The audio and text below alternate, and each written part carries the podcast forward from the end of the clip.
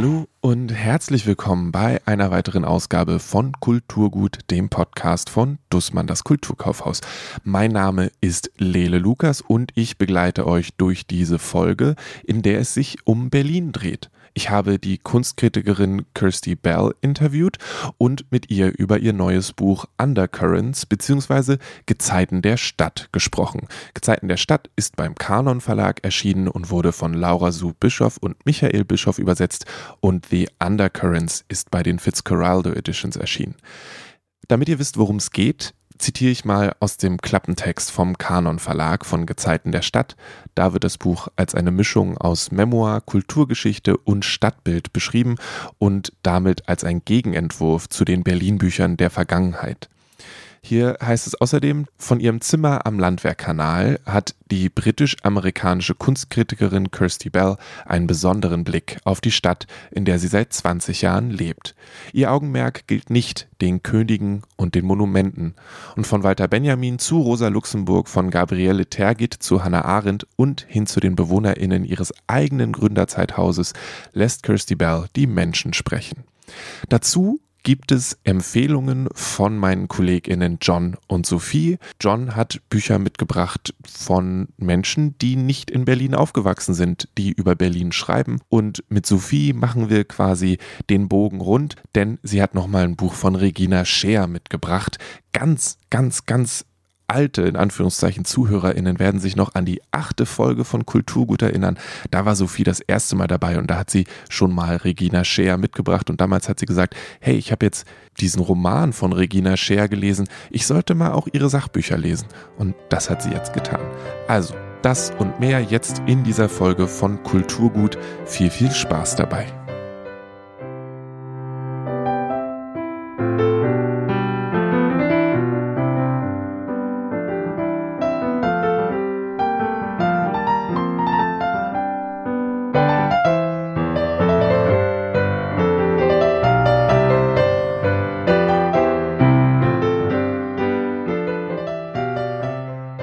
Ich bin Kirsty Bell und ich bin ähm, Autorin und Kunstkritikerin in Berlin. Okay, und wir sprechen, weil du, ähm, weil ein Buch von dir im Kanon Verlag übersetzt wurde. Das heißt Gezeiten der Stadt. Was ist das für ein Buch? Was erwartet Mensch, wenn Mensch das im Buchladen sieht und aufschlägt und mal anschaut? Ja, das ist ein Buch über Berlin das hat mit der äh, Geschichte der Stadt zu tun. Aber ähm, das ist nicht äh, wie die viele andere äh, Berlin-Bücher, die es schon gibt. Äh, das ist eine sehr persönliche Ansicht an der Stadt das hat mit meiner eigenen Erfahrung zu tun. Ich lebe hier jetzt seit 20 Jahren und es hat insbesondere mit dem Haus zu tun, in dem ich wohne, mit meiner Wohnung und mit der Sicht aus dem Fenster. Wolltest du schon ganz, ganz lange eine, ein Buch über Berlin schreiben oder war das eher so ein, ein anlassgebundenes Ding? Nee, ich habe ich ähm, ich, ich wär, das wäre mir nie so gekommen als, als Thema, weil es gibt so, wie ich gesagt habe, es gibt schon so viele Bücher über Berlin und das, das, das kam einfach, ich hatte das Gefühl, das kam quasi zu mir als, als Thema, äh, was auch sehr außergewöhnlich ist für mich. Normalerweise schreibe ich Kunstkritik. Äh, ich hab, ähm, bin nicht, ich bin keine Historikerin und äh, habe bis jetzt mich nicht so nah beschäftigt mit städtischer Geschichte oder Stadtbild und äh, Stadtlandschaft. Aber ich hatte ein sehr starkes Gefühl, dass das ein Thema war, was ich bearbeiten sollte. Erstmal dachte ich, das wäre eine kurze 20 Seiten Essay, aber dann hat es sich äh, entwickelt und ist dann doch ein 300 Seiten Buch geworden am Ende. Du hast jetzt gesagt, es gibt schon, gab schon sehr viele Bücher über Berlin.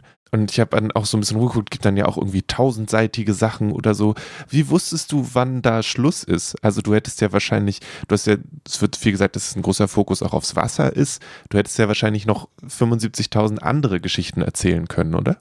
Ja, auf jeden Fall. Und deswegen war dieser ähm, Blick dann quasi aus dem Fenster so wichtig. Das ist das ist einerseits ein bisschen äh, banal, aber andererseits war das dann immer ein Rahmen, zu dem ich wieder zurückgegangen bin, weil Berlin ist eine große Stadt, es hat eine lange und komplizierte Geschichte. Ja, ich wollte nicht alles erzählen, sondern diese ganz ähm, bestimmte Ausschnitt quasi.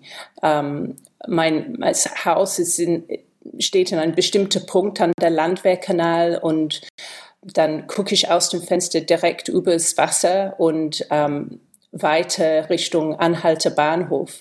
Mich würde interessieren, du hast gesagt, dass dieser Blick aus dem Fenster so eine große Rolle gespielt hat. Hast du dann das gesamte Buch im Prinzip mit diesem Blick geschrieben oder hast du zwischendurch ein Foto gemacht, um dich mal woanders hinsetzen zu können? Äh, ich habe den, den, Blick aus dem Fenster ist eigentlich aus meiner meine Küche. Es ist nicht so buchstablich, dass ich vor dem Fenster saß und hat das akribisch so runtergeschrieben.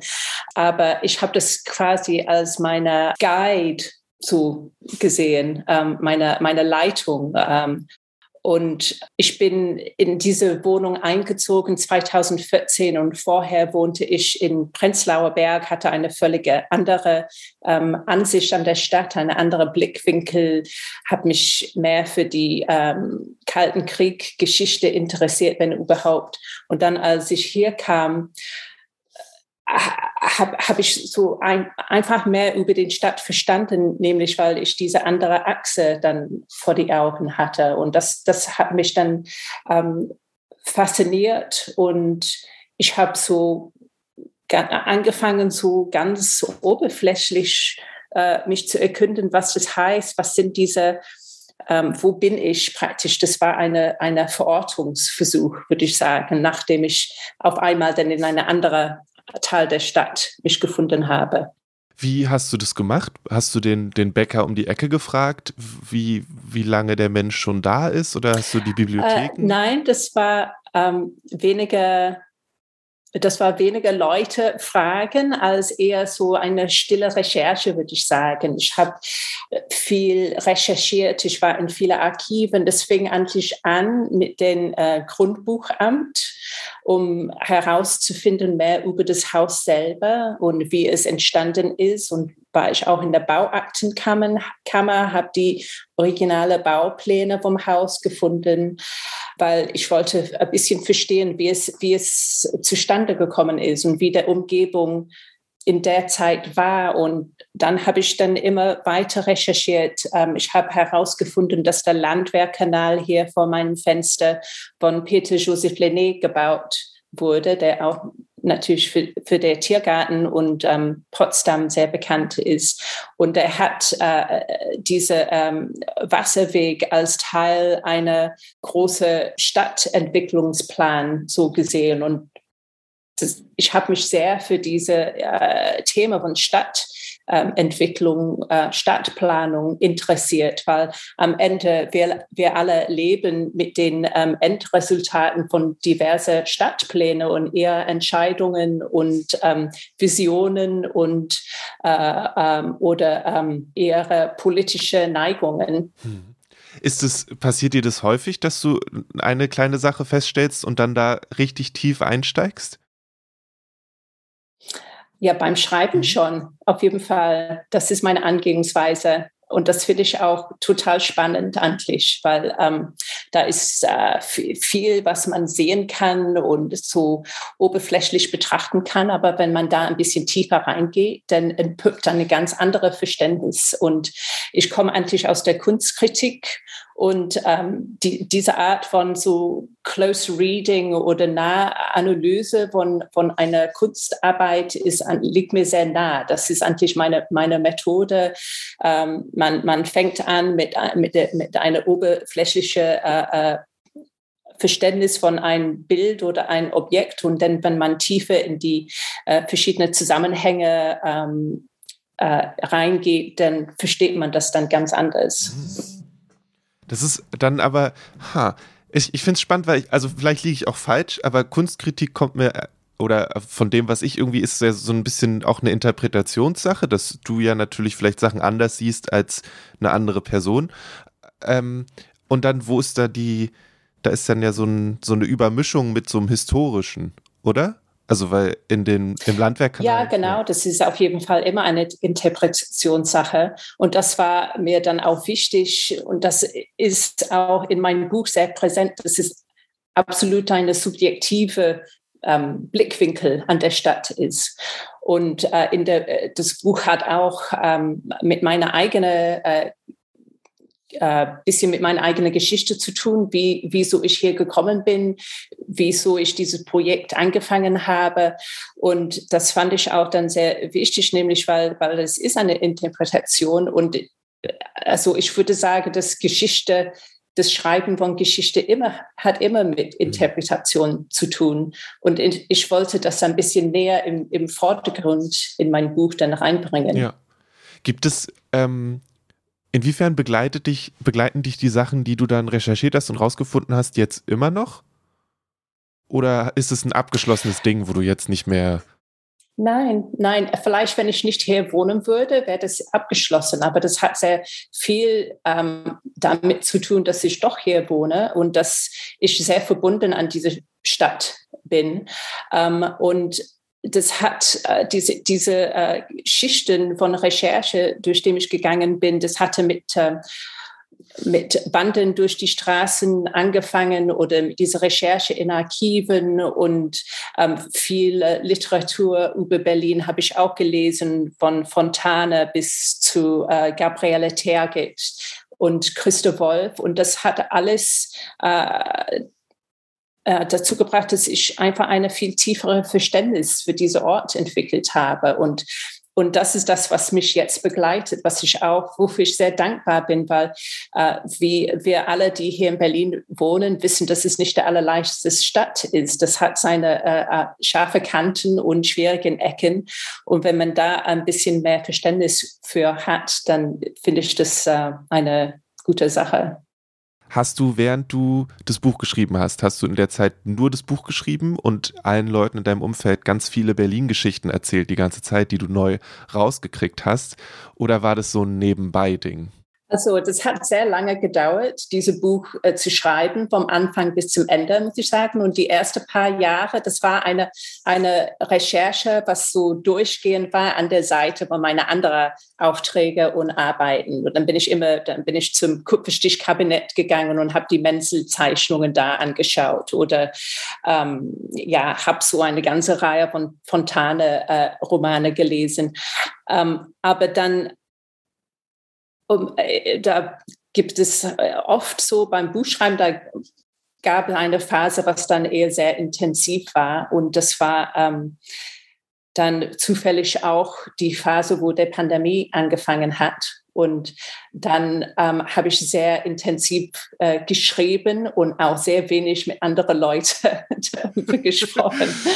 ähm, Genau. Und das war, muss ich sagen, auch sehr passend, dass ich dann doch ein Buch über das Blick aus meinem Fenster mhm. geschrieben habe, während wir alle dann doch nur zu Hause bleiben könnten. Ja. Hat es für dich beim Schreiben mit, ist es damit reingespielt darin, wie, wie du das geschrieben hast? Also, oder also war das ein Gedanke, von wegen, schreibst du jetzt ein Pandemiebuch oder doch nicht? Oder? Nein, Nee, zum Glück, ich hatte sehr viele, bis dem Moment hatte ich sehr viele Recherche schon hinter mich und ich habe schon viel, äh, viel geschrieben. Das musste nur alles zusammengefasst werden. Ich würde nicht sagen, dass es ein Pandemiebuch hm. ist.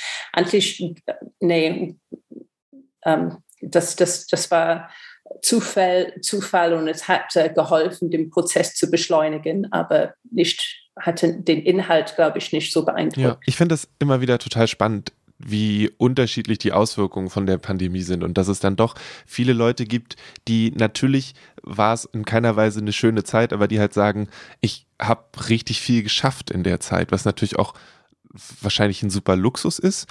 Ähm, aber ich wollte auch fragen, dann als Kunstkritikerin, war dann da viel Kunstkritik im Rahmen der Pandemie? Nein. Oder eigentlich?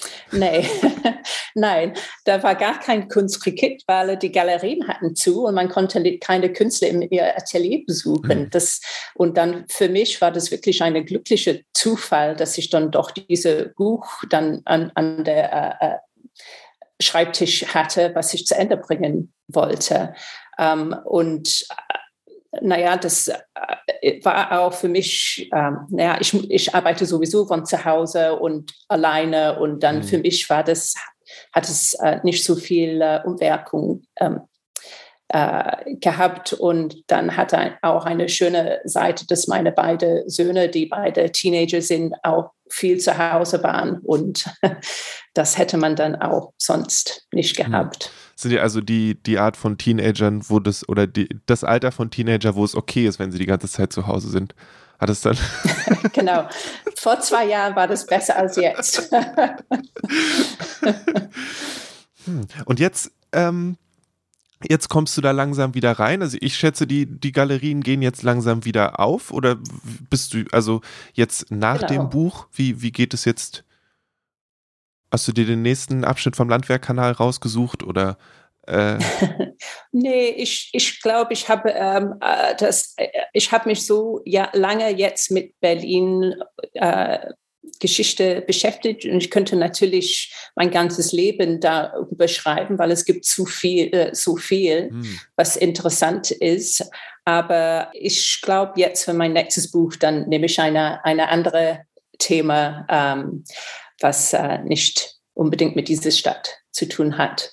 Und ja. Hast du da zwischendurch drüber nachgedacht, den Rest deines Lebens als äh, Berlin-Historikerin äh, zu schreiben? Nein, ich bin keine, ich bin keine Historikerin. Ich bin eher äh, Storyteller und ich habe meine Story über Berlin schon erzählt und ähm, äh, ja, das ist der Unterschied zwischen zum Beispiel ein Kunstkritiker und ein Kunsthistoriker, wo man äh, äh, eher so die Breite sucht, als sich in einer äh, Thema da so festhängen und äh, ähm, daran bleiben. Und für mich geht es auch so, ich habe jetzt dieses äh, Thema, äh, hat, war fünf Jahre lang damit sehr glücklich beschäftigt, aber jetzt suche ich eine andere spannende Thema. du schaust quasi aus einem anderen Fenster von der Wohnung und guckst. ja, genau. Eigentlich schaue ich äh, zurück nach meiner eigenen Wurzel und nach Schottland. Hm. Das ist, glaube ich, der das ist der Anfang des nächsten Projekts. Okay. Wie, ähm, wie merkst du für dich, ob das so ein sowas ist für so ein Projekt? Ist es einfach plötzlich, nimmt es sehr viel Raum für dich ein und da hast du einfach plötzlich ganz viele Notizzettel dazu? Also, woran merkst du, dass, dass das was ist, wo du mehr Zeit mit verbringen willst? Ja, meistens ist es eine hartnäckige ähm, äh, ah, wie, wie beschreibe ich das dann? Das ist so ein Knoten, etwas, was mich interessiert, so eine Frage, ja. was, äh, was sehr dringend ist, wo ich etwas verstehen will, was nicht ganz klar ist und was mich beschäftigt. Das ist normal, das ist das, das ist äh, dann eine gute Zeichen. Wenn da ist ein Problem, die ich lösen will. Ich, ich für meinen Teil, ich habe äh, bei mir verschwinden die Probleme. Also es, das klingt gut, wenn ich es so sage, aber ich denke dann irgendwann nicht mehr dran, äh, dass das Problem mal da war. Ja. Weil ich finde es faszinierend, wenn sich das so fest festkrallt. Ja, ja, ja. Das ist immer für mich das absolute Spannendste. Und ich glaube, das kommt auch aus meiner Arbeit in der Kunst. Wenn da eine Kunstarbeit ist oder eine Ausstellung, was, was mich so richtig, was ich schwierig finde. Hm oder mich, wo ich richtig, äh, wo da eine Auseinandersetzung ist, weil ich glaube, das ist das, was, was ich mache in meiner Arbeit als Autorin. Das ist immer eine Auseinandersetzung mit etwas, um das von alle, alle diverse ähm, Richtungen und Blicken anzuschauen, um das zu verstehen und das dann runterzuschreiben. Hm. Huh. Wie bist du dann beim äh, Kanon Verlag gelandet?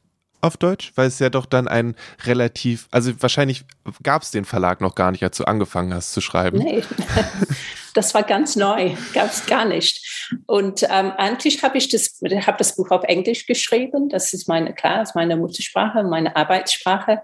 Ähm, und ähm, ich habe eine, äh, eine englische Verlag dafür gefunden, Fitzcarraldo Editions. Und das war mir überhaupt nicht klar, dass ich einen deutschen Verlag dafür finden sollte. Das war ähm, nicht meine erste, äh, meine erste Priorität. Aber dann habe ich eine ganz tolle Agentin ähm, gefunden, die das angeschaut hat und dachte, es sollte unbedingt auf Deutsch auskommen. Und sie hat dann äh, Gunnar Sinneberg von äh, Canon Verlag empfohlen und ähm, war begeistert davon. Und wir haben es ähm, war einfach eine schöne Begegnung und ähm, ich wollte auch unbedingt äh, dabei sein in diese erste äh, Reihe von Büchern, was er herausgebracht hat bei Canon Verlag. Und das hieß, ähm, dass wir das eigentlich sehr schnell übersetzen lassen mhm. hatten. Mhm. Und es kam eigentlich in der Übersetzung erstmal raus und die äh, originale englische Version ist nur jetzt im März, März herausgekommen. Was auch sehr außergewöhnlich ist, aber irgendwie passend zu dem Thema. Wie inwiefern warst du involviert in die Übersetzung? Hast du, also weil du, du, ich schätze, du liest ja Sachen wahrscheinlich auch auf Deutsch und so weiter und so fort. Hast du die dann regelmäßig die Kapitel bekommen und gesagt, ah ja, genau das meinte ich? Hast du mit der übersetzenden Person gesprochen? Wie lief das ab?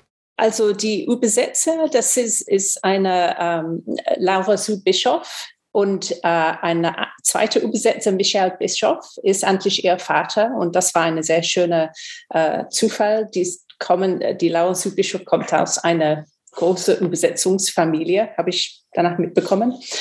Und ähm, ich habe das angeboten, dass ich gerne Fragen beantworten würde oder wenn irgendwas ist in dem Prozess. Aber ähm, die haben sehr still an dem Manuskript bearbeitet und dann als es fertig war, habe ich den ganzen Manuskript bekommen und das habe ich dann gelesen und ähm, aber ich muss sagen, das ist eine sehr, oder so wie ich, soweit ich das einschätzen kann, finde ich es eine sehr feine äh, Übersetzung. Und ähm, das war von Anfang an der Fall. Ich hatte das Gefühl, dass, dass die äh, sehr nah an meine eigene äh, Sätze und Schreibart ähm, ge ge gehalten haben. Und jetzt, wenn ich das lese, ähm, ich habe so Vorlesungen gehabt vom deutschen Buch und das ist ein schönes Gefühl, weil ich, äh, äh, ähm, ich erkenne, jeder Satz ist nur, dass die Worten in eine andere Sprache sind. Ähm, aber nein, das war, ich bin sehr, auch sehr dankbar, dass sie so eine feine Arbeit da gemacht haben und das dann uh, wirklich für ein deutschsprachiges Publikum so um, uh, großzügig geboten haben. Wenn du jetzt Besuch zum Beispiel von, von FreundInnen oder Verwandten von außerhalb bekommst, kriegen die dann jetzt eine ganz besondere Berlin-Führung von dir? Leider kann ich das nicht äh, nicht erzählen. da ist einfach, das ist einfach so spannend. Ich finde das, weil das liegt alles so nah an der Oberfläche in Berlin. Man muss nur die Straße runtergehen und mhm. da ist eine Menge, was man erzählen kann. Ähm, und äh, jetzt natürlich, wo ich das ein bisschen genauer äh, kenne, dann ja, es gibt auf jeden Fall viel zu erzählen, aber hoffentlich ist es nicht langweilig. ja, es ist dann, ich meine, es geht dann viel um Leichen und um Tod und so weiter. Und ich meine, das hat vielleicht auch was mit der Stadt zu tun, aber es ist vielleicht. Ja, aber nicht nur, nicht nur.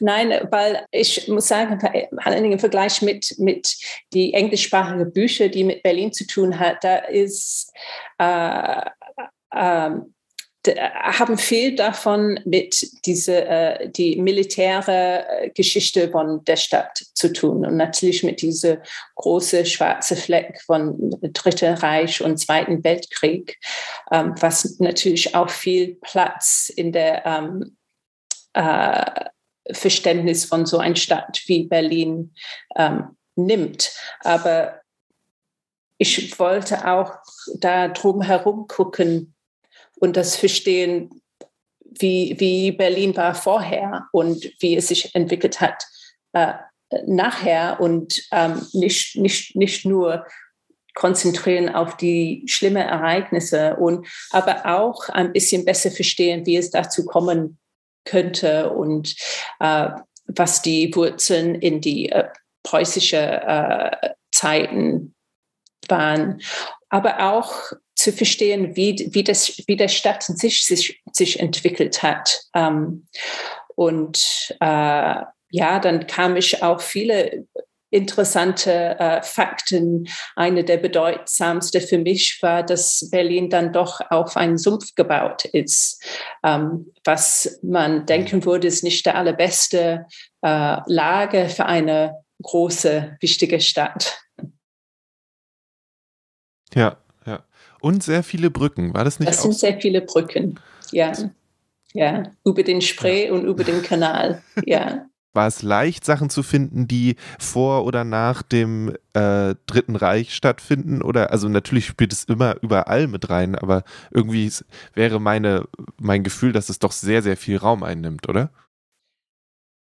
Ja, das nimmt sehr viel Raum ein, aber wenn man in die Geschichte guckt und dann guckt, was äh, äh, gemacht, geplant, geschrieben wurde in 1850 oder 1875, da ist auch sehr, sehr viel. Ähm, und natürlich versteht man das anders, weil das alles dann, dann davor passiert. Ja, ich, da, Wie war das dann in der Zeit so viel in der Geschichte zu gucken, während halt während Pandemie war, hat es deinen Blick aufs Hier und Jetzt auch irgendwie beeinflusst? Ähm, das ganze Buch, muss ich sagen, hat mit Hier und Jetzt zu tun, obwohl es sich mit Geschichte beschäftigt. Das hat eher damit zu tun, wie das sich, wie das unsere heutige Alltag und unsere heutige Stadt um, beeinflusst. Das, das ist, für mich ist Geschichte etwas, was sehr nah ist. Und ähm,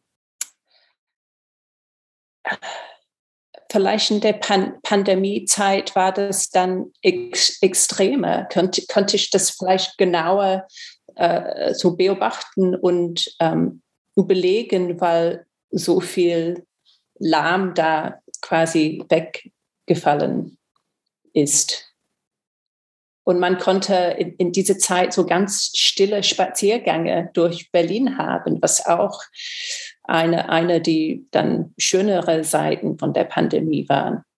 Das stimmt, ja. Nochmal kurzer Zwischenschritt. Hast du irgendwo so einen Stapel Notizbücher, wo groß äh, das, die alle zu dem Eindings gehören? Hast du das alles digital gemacht? Gibt es noch in irgendeinem Kämmerchen so eine Wand mit ganz vielen roten Strichen? Ich habe sehr, sehr, sehr viele Bücher gesammelt und sehr viele ähm, Karten, Stadtkarten, die ich auf die, der Wand gehängt ah, okay. hatten. Ähm, und ich habe äh, sehr viele Notizen per Hand geschrieben. Und dann gibt es auch so ein ganz, ganz großer Plan, was, was ich sehr früh gemacht habe, wo ich einfach so runtergeschrieben habe, alle die diverse Themen, die ich reinbringen wollte.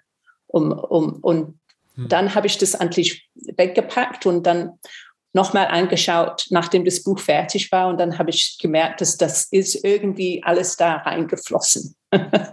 Mehr oder weniger.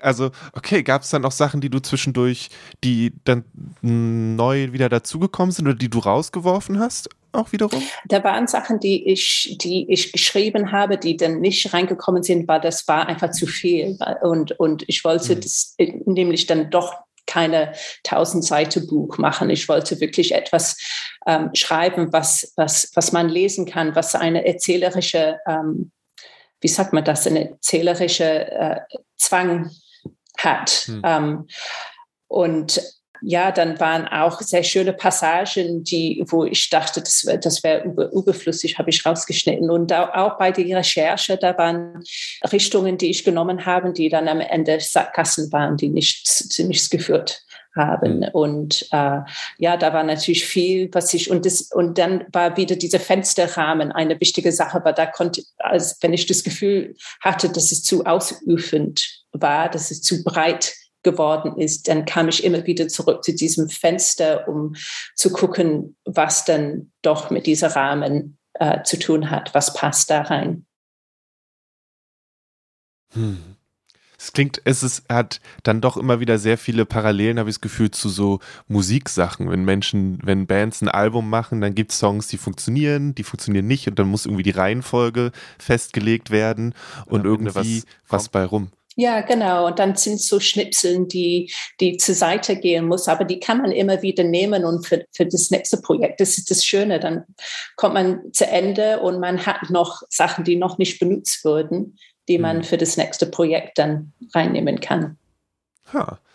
Wie war das für dich? Also es ist ja auch ein sehr persönliches Buch. Ähm, wie war das, das alles so nach außen zu tragen? Also und dann auch dann, du hast gesagt, es gab auch Lesungen und so weiter. Wie ist das? Das ist eine sehr neue Sache für mich, weil ähm, ich habe noch nie etwas veröffentlicht, was so persönlich ist. Und ähm, äh, das ist gewöhnungsbedürftig, würde ich sagen. Aber das Buch handelt sich eigentlich, der Ausgangspunkt ist der, die, die Ende meiner Beziehung, meine, meiner Ehe und äh, dass ich dann auf einmal in diese große Wohnung mit meine zwei Kinder alleine war, in einer äh, Stadt, was mir dann irgendwie auch nach 15 Jahren ein bisschen fremd war. Und ähm, also ich habe ich hab bis jetzt äh, nichts so Persönliches geschrieben, aber andererseits war das mir auch sehr wichtig, das mit reinzubringen, weil es nämlich dann doch ein Buch ist, was mit der jetzigen Zeit zu tun hat und mit meiner eigenen Perspektive, aber nicht, weil ich meine eigene Geschichte so faszinierend finde, nur weil das ein Beispiel ist. Ne? Und wenn ich habe meine eigene Subjektivität dann mit reingenommen, so dass der Leser oder Leserin dann selber sich quasi in meine eigene äh, Schuhe da reinschlüpfen könnte oder sich selber dann vor dem Fenster stehen könnte zum Beispiel. Und dann war das mir wichtig, dass, das irgendwie ein bisschen verkörpert war. Sonst, glaube ich, ist es nicht so überzeugend oder man versteht nicht, was der Frage ist, weil das Buch fing an mit einer Frage, warum bin ich hier, was ist dieser Ort, was ist meine Verbindung zu diesem Ort und dann muss man das ein bisschen verstehen, was die Rahmen sind. Und wie ist das jetzt daraus, du hast ja gesagt, du hast auch Lesungen gemacht, wie ist es dann, das immer wieder äh, wieder zu kauen quasi? Oder ist es jetzt easy peasy lemon squeezy, weil du hast es aus dir rausgeschrieben und äh, dann? Naja, wenn man das geschrieben hat und dann man das äh, lektoriert hat und es gedruckt ist, dann verwandelt sich ein Text, dann ist es nicht mehr so nah, weil das, das hat dann eine Form, das existiert, es existiert dann quasi für sich. Und ähm, das ist ein bisschen äh, wie über jemand anders zu lesen, wenn ich das vorlese. Vor allen Dingen, wenn ich, wenn ich das auf Deutsch lese. Hm. ja, das kann ich mir vorstellen, dass das hilft nochmal. Ähm, ja. Wie ist das, äh, während du geschrieben hast? Hast du dann auch Sachen gelesen, die nichts mit Berlin zu tun hatten, um davon wegzukommen? Oder warst du in der Zeit komplett in Berlin?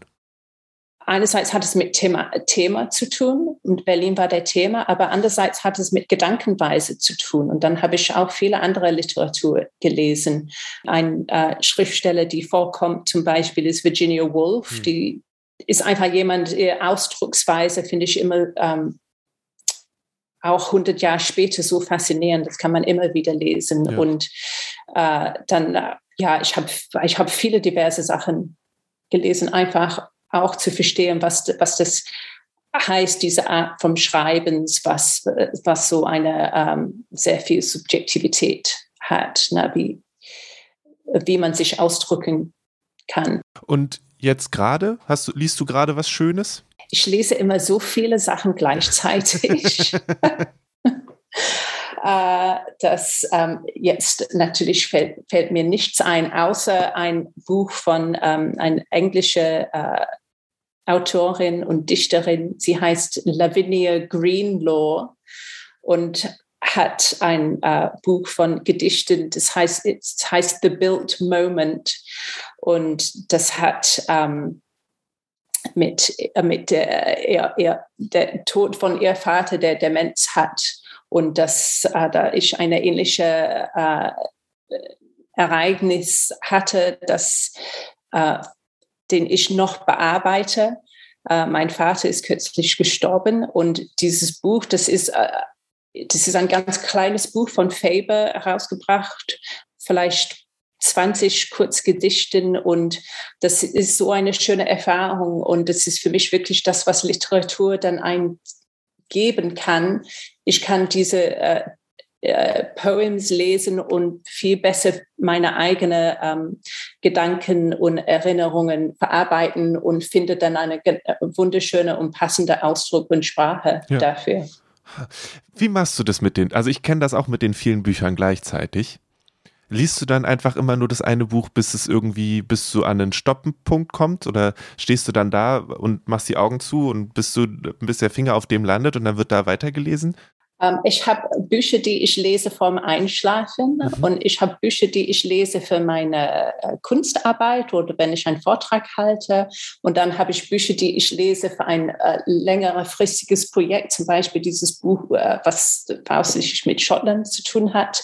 Ähm, das hat viel mit äh, ähm, in, auf welcher Bahn man ah, okay. in dem Moment ist. Ja. Ähm, und dann noch eine letzte Frage dazu. Darf es dann für die, für die äh, Schlafengehbücher, ist dann, ist da alles erlaubt oder muss es, ist es dann eher so was Entspanntes, was dann tatsächlich auch das Schlafen erleichtert? Nee, ist alles erlaubt. Alles erlaubt. Definitiv. Alles ist, alles ist immer erlaubt. Hätte ja sein können, ja. dass es so einen, einen abends halt nichts mehr mit, ähm, keine Ahnung, gruselige Geschichte von äh, Zweiter Weltkrieg und Völkermord sein soll, sondern dass es dann äh, da nochmal Unterscheidungen gibt. Wäre ja absolut ja. legitim gewesen. Ja, das, äh, nee, das ist, äh, äh das ist immer das dringendste The Thema. Nimmt seinen Platz. okay, habe ich irgendwas vergessen? Gibt es noch was, was dir wichtig ist? So, ja, ja, fällt mir ein. Ein sehr wichtiger Punkt äh, in meinem Buch ist, dass ähm, ja, weil es nämlich dieser ein Versuch, eine andere Seite der Geschichte zu erzählen und ähm, hat auch mit dieser eigenen Subjektivität zu tun, aber ich habe mich auch versucht zu verstehen, was äh, die äh, Frauenerfahrungen in Berlins Geschichte waren. Und äh, das war eine sehr wichtige äh, Recherche-Richtung. Äh, ich habe immer wieder versucht zu überlegen, wie war das für eine Frau hier in 1872 oder in 1912 und habe versucht dann diese Zeitzeuginnen zu finden, die das dann artikuliert haben und darüber geschrieben haben oder sich Gedanken gemacht haben. Und das war wirklich eine sehr wichtige, immer, immer wieder etwas, was ich versucht habe, dass diese zweite Le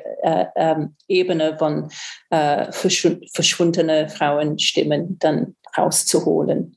Hast du dann eigentlich für dich Antworten auf deine Fragen gefunden? Also ich meine, du bist jetzt immer noch in Berlin, du bist auch immer noch in der Stadt, aber du hast ja gesagt, du hast dir so die Frage gestellt, wer bist du und was machst du hier eigentlich?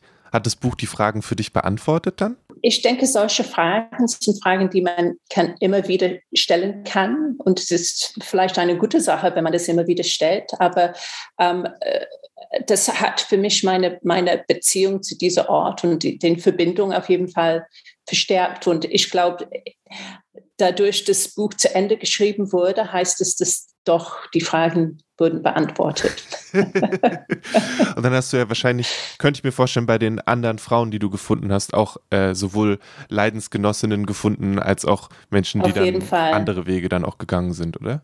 Auf jeden Fall, das war wirklich sehr, sehr spannend, sehr spannende Recherche für mich und ich habe viele, viele ähm, Sachen entdeckt äh, und äh, ja, hat, hat, habe auch eine ganz andere Verständnis äh, dafür entwickelt für diese ja, tolle Autorinnen oder Politikerinnen, die ähm, hier in Berlin waren, hm. die letzten 150 Jahre. Das stimmt. Rosa Luxemburg auch spielt auch eine große Rolle. Ja, ja. Nur nicht so ein positives Ende an der Stelle.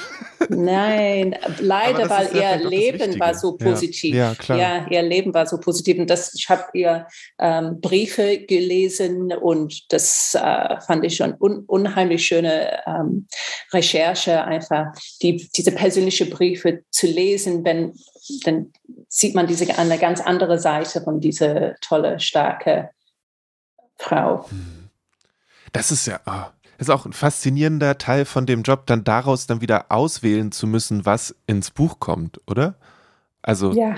ein Mensch könnte wahrscheinlich auch ein ganzes Buch nur über Rosa Luxemburg schreiben, aber irgendwie musst du dann nur, nur die Sachen ja. nehmen, die wirklich passen und die dann mitnehmen und ja. den Rest irgendwie versuchen liegen zu lassen. Auf eine gewisse Art Aber das war, aber das war so, ich habe zum Beispiel Rosa Luxemburgs Briefe gelesen und da rausgepickt eher ihre Zitaten, die mit Berlin zu tun mhm. hatten oder wo sie über ihre eigene ähm, äh, Erfahrung mit Berlin hatte. Und das ist auch das, ich habe die ganze Filme von Fassbinder geguckt und auch das Gleiche gemacht, so geguckt, wo sind ähm, Gebäude oder Orte, die ich kenne. Und dann war immer, das war immer diese Ein Einrahmen von, von die Recherche. Ich habe hab so eine Person oder ein Thema gefunden, aber habe ich habe immer da was ganz genau ja. gesucht. Ja. Und die anderen Sachen habe ich dann zur Seite gelassen. Mhm.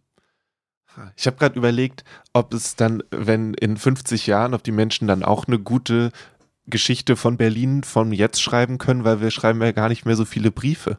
Es gibt gar nicht mehr so ja, eine Archive oder Orte, wo so Sachen so gesammelt werden. Ja, weil, ja oder Tagebücher. Ja, ja das, das, das wird fehlen, definitiv. Muss man sich durch irgendwelche Pandemie-Blogs durch wälzen. genau. Vielleicht ein bisschen zäh. ja, das, ja, ja, das sind Briefe ja sicherlich auch manchmal, wenn die sehr persönlich sind oder so. Das ist ja dann sowieso nochmal eine andere Sache. Wer hat äh, die ja. Frau Luxemburg eigentlich gefragt, ob es okay ist, dass ihre persönlichen Briefe von irgendwelchen Leuten nochmal durchgewälzt werden?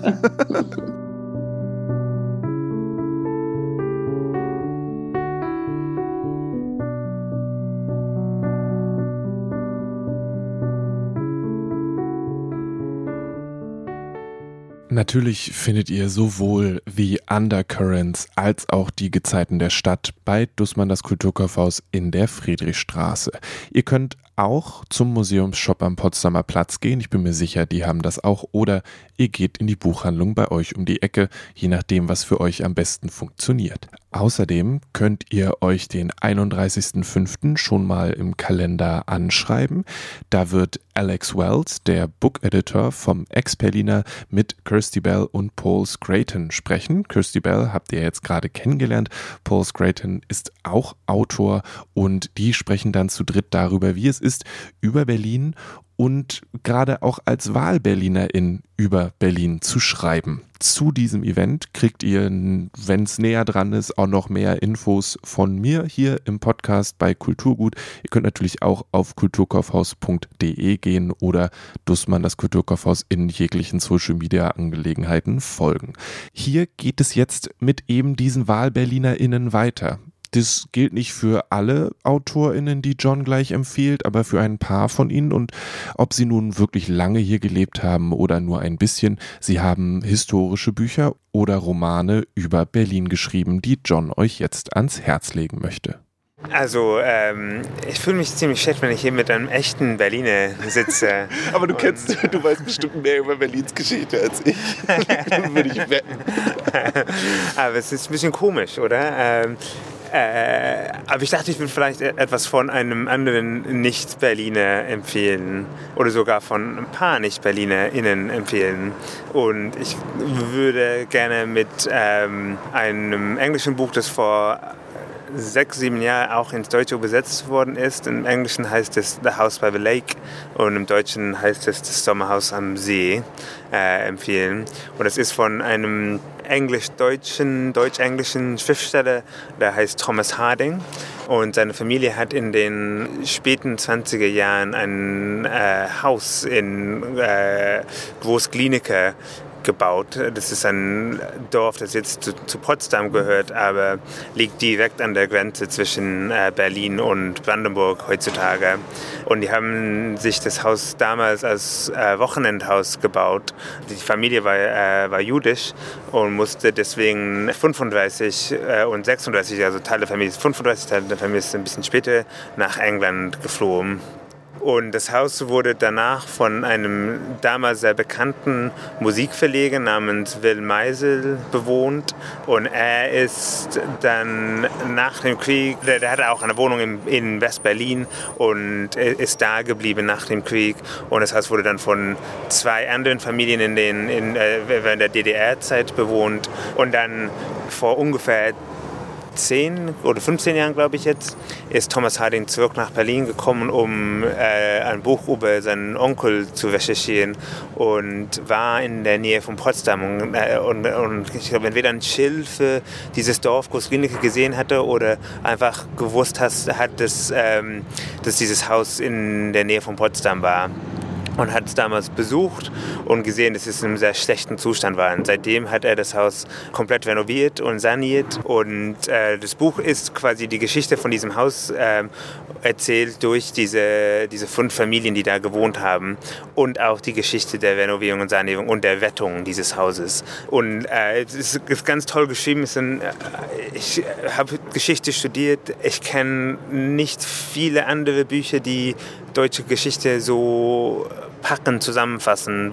Also das Beispiel von diesem Haus ist richtig gut dafür, weil man hat so einen konkreten Ort, wo man das Leben in, in, durch diese Ereignisse, diese großen Ereignisse im 20. Jahrhundert in Berlin gut sieht. Und, äh, und also ganz zufällig, weil das Haus, das habe ich vergessen zu sagen, aber ganz zufällig, weil das Haus an der Grenze zwischen Berlin und, äh, und Brandenburg liegt, lag es damals auch an der Mauer. Und deswegen ist es mit sehr vielen großen Ereignissen im deutschen 20. Jahrhundert verbunden, aber es ist auch eine sehr persönliche Geschichte von äh, Thomas Hardings eigene Familie und auch von diesen anderen Familien, die da gewohnt haben. Richtig, richtig gutes Buch über, über Berlin und ähm, deutsche Geschichte.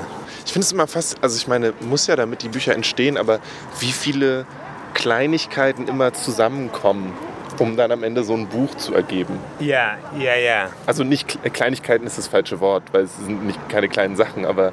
Aber ich glaube, was, was eher da der, der Trick von, den, von so einem Autor ist, ist, dass man merkt, weil man sieht alles, was interessant ist an einer bestimmten Geschichte. Und, äh, und jetzt, also, wir haben alle in unserem Leben so mega viele Kleinigkeiten, die wahrscheinlich in vielen Hinsichten überhaupt nichts bedeuten.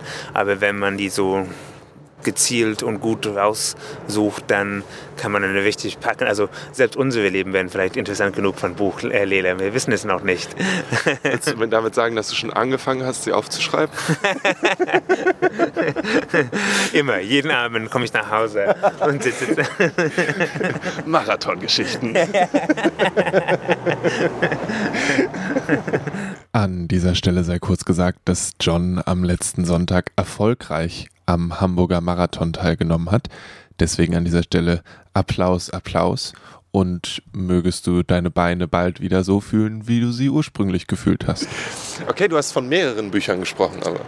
Ja, also ähm, ich, also Berlin ist natürlich eine Stadt, die ganz, ganz, ganz, ganz viele Nicht-Berliner in vor allem nach der Wende angelockt hat. Aber ähm, es gibt meiner Meinung nach relativ wenige Leute, die es richtig gut machen. Also es ist eine sehr schwere Stadt zusammenzufassen, weil Leute sehen ganz oft nur eine Seite von der Stadt und wollen dann ein etwas Berlinerisch beschreiben, was eigentlich nur das Berlin ist, das sie gut kennen und das sie mögen. Ähm, und ich finde, das, ist schon äh, eine echte Herausforderung für die meisten SchriftstellerInnen, die, ich glaube, es ist genauso für, für Berliner SchriftstellerInnen, die, die hier aufgewachsen sind. Ähm, man sieht manchmal nur den, den eigenen Kiez und äh, nicht, äh, nicht, äh, gar nicht so andere Kulturen in der Stadt und so. Ähm, aber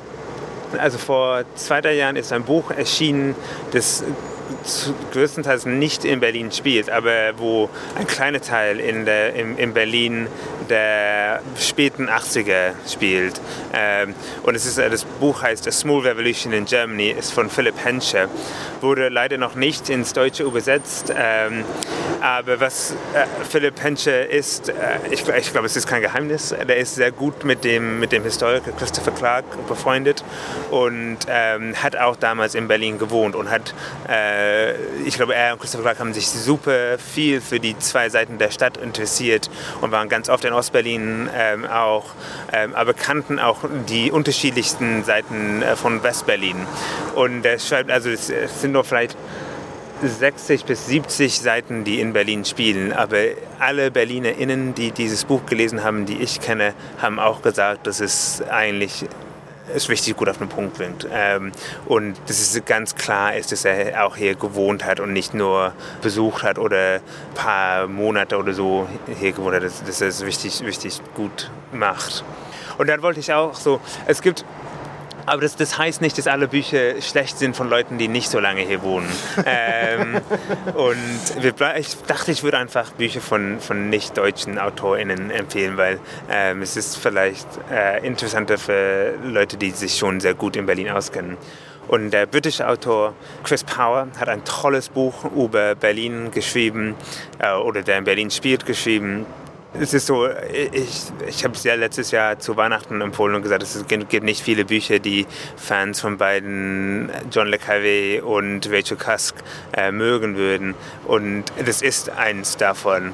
Spielt größtenteils in Prenzlauer Berg, aber ist wichtig, der hat lang genug in Prenzlauer Berg gewohnt oder, ähm, oder war oft genug da, dass er wichtig weiß, wie Gentrifizierung dieses Viertel geendet hat und wie anders es jetzt ist und wie international diese Ecke von Berlin jetzt ist.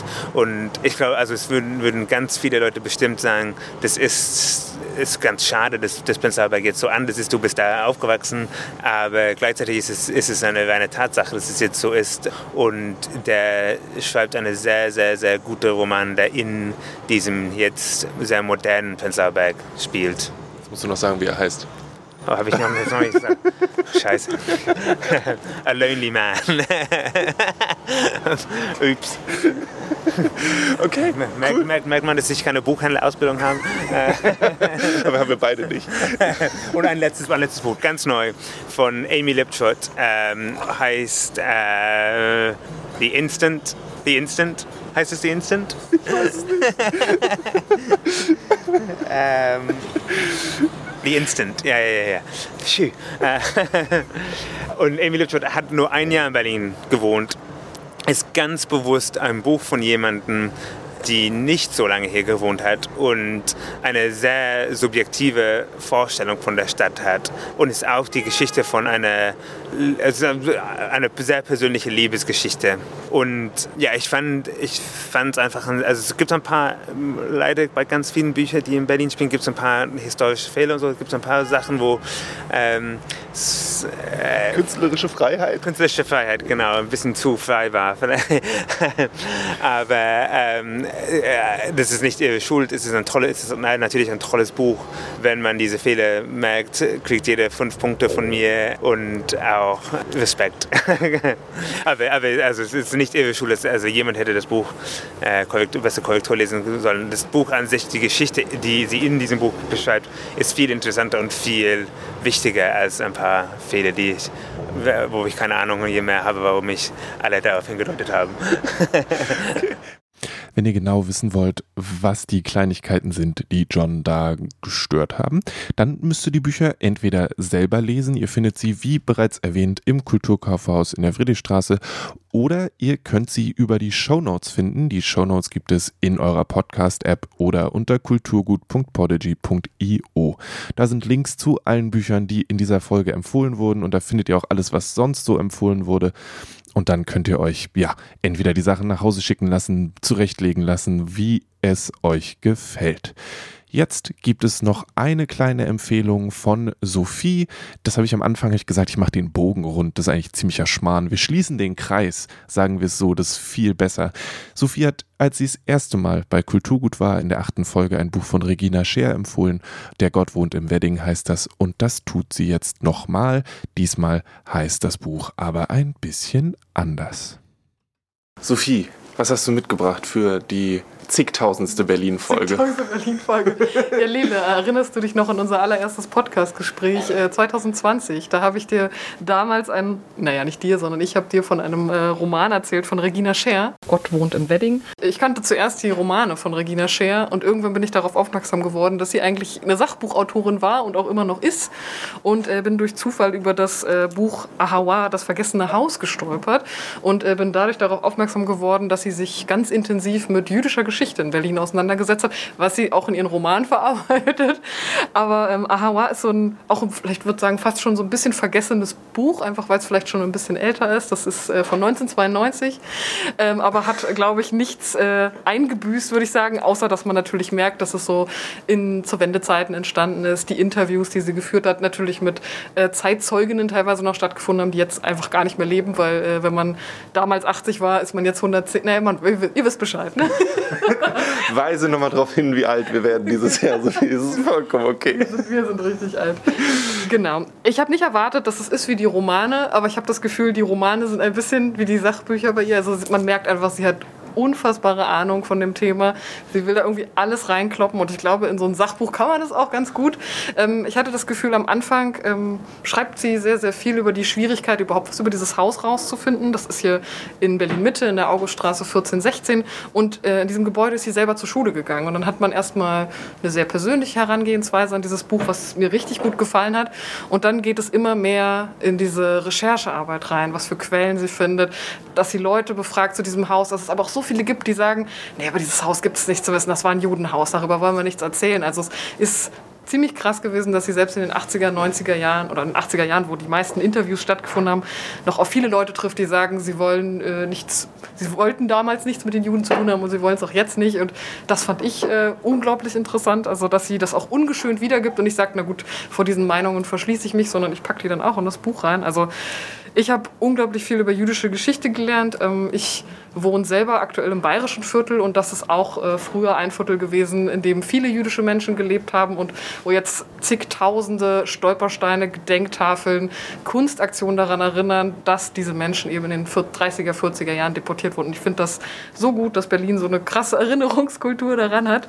Und äh, als das Buch Ahawa im Entstehen ist, äh, merkt Regina Scher auch an, dass für dieses Haus keine Erinnerungskultur überhaupt existiert und sie hat das dementsprechend aufgebaut. Also dieses Buch ist auch irgendwie die die Möglichkeit für sie gewesen, überhaupt dann einen Verein zu gründen, daran zu erinnern, sich auch mit Menschen auszutauschen, die eben diese Erinnerungskultur in Berlin pflegen. Und ich finde das so spannend und ich habe es leider immer noch nicht geschafft, da mal hinzufahren und mir das anzugucken. Deswegen weiß ich nicht, was da vor Ort vorhanden ist. Ich wette, eine Gedenktafel, ich wette, man kann da Rundgänge, Führungen machen, alles Mögliche. Ja, da muss ich noch ein bisschen recherchieren, aber das Buch hat mir einen super Einstieg gegeben, um einfach noch ein bisschen mehr über Berlin Mitte zu lernen. Und ich glaube, es Berlin hat eine riesige, komplexe Geschichte, aber gerade was so ja, die jüdischen Gemeinden in Berlin angeht, ist das Buch eine sehr, sehr wertvolle Quelle. Wie kommt sie dazu, ein Buch über dieses Haus zu schreiben? Du hast gesagt, sie ist da zur Schule gegangen. Mhm. Aber ehrlich gesagt, ich habe jetzt nicht das Bedürfnis über das Haus, in dem ich zur Schule. Also, was bringt sie dazu oder was macht mhm. dieses Haus besonders? Du hast gesagt, du hast es als Judenhaus beschrieben, aber mhm. warum, warum dieses Haus? Ich glaube, sie beschreibt es am Anfang, dass sie ähm, schon zu Schulzeiten mal, ich weiß nicht, ob sie Hausmeisterin ist, aber auf jeden Fall irgendwas an Schulpersonal, was sie da befragt. Und da erfährt sie, dass ihre Schule mal ein jüdisches Krankenhaus war, ein Kinderheim. Und dann macht sie sich erstmal eine Weile lang keine Gedanken darüber, aber als sie dann älter wird, studiert, kommt sie immer wieder in dieser Straße vorbei, wo eben ihr ehemaliges Schulgebäude ist. Und irgendwann weckt das so ihr Interesse danach zu forschen, weil sie wirklich am Anfang wirklich gar nichts rausfindet. Niemand will reden, es gibt keine Quellen. Sie weiß auch nicht, woran sie, äh, wo sie zuerst anfangen soll. Und man merkt auch diese Mühsamkeit, an Informationen zu kommen. Aber umso mehr sie forscht, ne, umso einfacher wird das auch, umso mehr Menschen begegnet sie auch, umso mehr Menschen trauen sich auch was zu erzählen oder wollen auch was erzählen. Und äh, das kulminiert auch darin, dass sie später in Israel ist, wo diese Ahawa auch in den 30er, 40er Jahren auch nochmal aufgebaut wurde, weil ähm, die Gründerin des jüdischen Kinderheims 1922, äh, Beate Berger heißt sie, glaube ich, die hat gemerkt in den 30er Jahren, oh, ich glaube, wir haben keine Chance zu überleben und hat, ich glaube, über 100 äh, Waisenkinder mit nach Israel genommen und hat da die Ahawa wieder aufgebaut. Und ja, also Regina Scher hat klein angefangen und dann wurde das ein Riesenfeld und sie hatte das Gefühl, alles in Berlin hat mit dieser Straße zu tun, alles fängt da an, von da geht alles aus. Das fand ich total spannend. Ihr habt ja wahrscheinlich kurz dieses Gott wohnt im Wedding da drin gehört mit dem Rauschen dahinter. Und wenn ich das so höre, dann denke ich, dass der Podcast ist schon, ist schon weit gekommen seit der achten Folge. Allein vom Sound her. Wenn nicht wieder irgendwas schief geht zumindest. Das war Sophie. Die hat euch Regina Schers Ahawa empfohlen. Das Vergessene Haus heißt das Buch. Das haben wir natürlich auch im Kulturkaufhaus auf Lager. Wenn ihr nach diesen Büchern Lust habt, ein bisschen anders durch Berlin zu schlendern, wenn ihr das Buch von Regina Scher gelesen habt oder das Buch von Kirsty Bell und sagt, hey, ich weiß jetzt viel mehr über diese Stadt, ich möchte die noch ein bisschen besser erkunden, ich möchte mal mit anderen Augen drauf gucken, dann schaut doch mal in der Berlin-Abteilung vorbei. Die ist, wenn ihr durch den Haupteingang reinkommt, direkt links im Kulturkaufhaus. Da gibt es unter anderem Stadtführer, die euch am Wasser entlang führen. Es gibt historische Stadtführer, es gibt eigentlich alles, was das Herz begehrt. Und die KollegInnen vor Ort beraten euch natürlich auch immer sehr gerne zu allem, was ihr gerne haben wollt. Für mich bleiben jetzt noch zwei Sachen. Zum einen möchte ich ein kurze Erinnerungen aussprechen. Vor ein paar Folgen gab es hier bei Kulturgut ein Interview mit Lisa Kögeböhn, die ist Übersetzerin. Die Folge an sich war total interessant und das aktuelle Buch, was sie übersetzt hat, ist inzwischen erschienen. Das war More Happy Than Not von Adam Silvera. Das findet ihr in der New Adult Abteilung im Kulturkaufhaus und ich möchte euch noch ein kleines Buch ans Herz legen, was ich in der letzten Woche gelesen habe. Da war ich im Urlaub und den einen Abend habe ich es mir mit Travis Baldry's Legends and Lattes gemütlich gemacht. Und ja, das ist was komplett anderes als alles, was in dieser Folge bisher passiert ist. Denn es geht um eine Ork-Frau, die ein Café aufmacht. Aber das waren ja jetzt alles ziemlich historische Sachen und auch alle ein bisschen ernst und so weiter und so fort. Und manchmal braucht Mensch einfach was zum Zurücklehnen und gemütlich sein. Und wenn euch der Gedanke, dass eine typische Abenteurerin ein Café aufmacht in einer Kleinstadt und dann da einfach alles tippitoppi läuft, in irgendeiner Weise anspricht, dann schaut doch mal in dieses Buch rein. Es war wirklich, wirklich wunder, wunderschön und mein Herz ist aufgegangen, als ich das gelesen habe. Es war ein wahrer Traum. Also vielen, vielen Dank fürs Zuhören. Wenn ihr Feedback, Rückmeldungen und so weiter habt, dann schreibt eine E-Mail an kulturgut.dussmann.de www.ftf.de. Mein Name ist Lele Lukas. Ich bedanke mich ganz, ganz, ganz, ganz herzlich bei Kirsty Bell für das Interview, bei John und Sophie für die Empfehlungen und muss an dieser Stelle kurz eine ja, Information noch aussprechen. Das ist jetzt die 96. Folge von Kulturgut. Kulturgut läuft jetzt erstmal noch bis zur 100. Folge und dann machen wir eine Pause. Nur damit ihr das schon mal wisst. Wenn ihr für diese letzten Folgen Wünsche habt, Dinge, die wir unbedingt nochmal empfehlen müssen, ich habe euch gerade die E-Mail-Adresse genannt. Alles andere findet ihr unter kulturgut.podigy.io oder auf kulturkaufhaus.de. Für mich heißt es jetzt Halleluja, diese Folge ist schon wieder länger als eine Stunde. Ich wünsche euch noch einen schönen Tag. Alles, alles Gute. Wart ihr eigentlich beim Midnight Release von Rammstein? Und wenn ja, wie war das? Bleibt gesund, lasst euch nicht ärgern und bitte, bitte, bitte tragt eure Maske. Zum Beispiel auch, wenn ihr zu einem der großartigen Konzerte geht, die aktuell wieder stattfinden. Einfach aus Respekt vor den MusikerInnen. Vielen Dank, bis bald.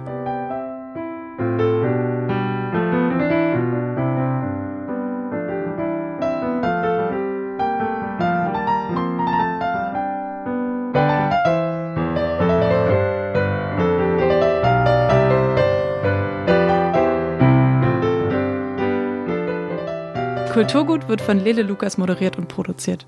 Das Logo ist von Rahel Süßkind und das Kulturgut-Thema hat Paul Hankinson komponiert.